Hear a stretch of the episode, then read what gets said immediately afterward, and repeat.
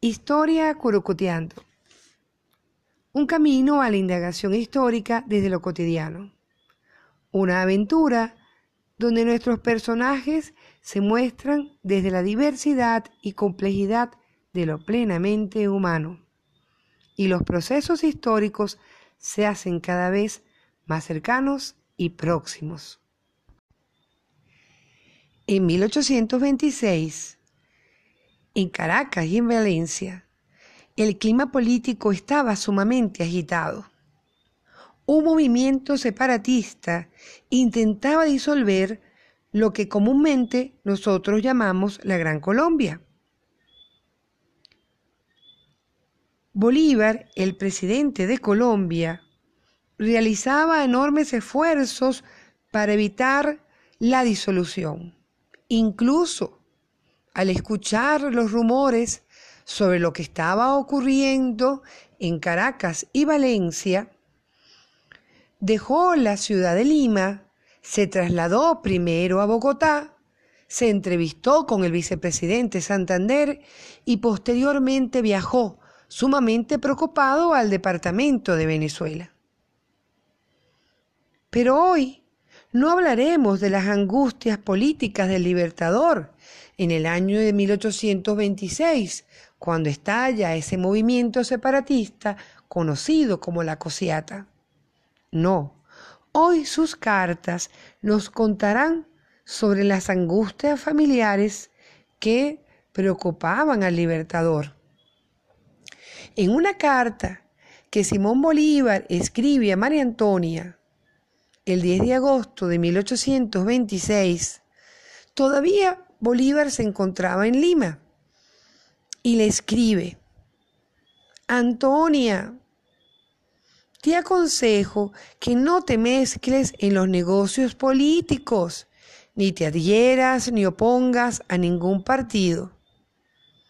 Deja marchar la opinión y las cosas aunque las creas contrarias a tu modo de pensar.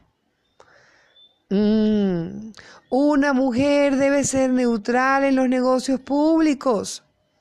Su familia y sus deberes domésticos son sus primeras obligaciones. Una hermana mía debe observar una perfecta indiferencia en su país, que está en estado de crisis peligrosa y donde se me ve como el punto de reunión de las opiniones. Antonia, sobre todo, no te metas en nada de política. Y es lógico, aquí vemos cómo Simón Bolívar, el presidente de la República de Colombia, le pedía a su hermana la mayor discreción en un momento de gran agitación. Y también podemos ver incluso una visión de la mujer muy propia de la época. Debemos agradecer este extracto de la Carta del Libertador a Inés Quintero y específicamente a su obra La criolla principal. En ese mismo año, Bolívar, también muy preocupado, pero ya el 29 de mayo de 1826, le escribía al hijo de María Antonia, sí, de su hermana. El hijo de María Antonia se llamaba Anacleto Clemente y le gustaba mucho el juego y Bolívar estaba sumamente cansado de tal actitud. Escuchemos al tío que en 1826 no solo está preocupado por la cosiata, sino por la conducta del pariente.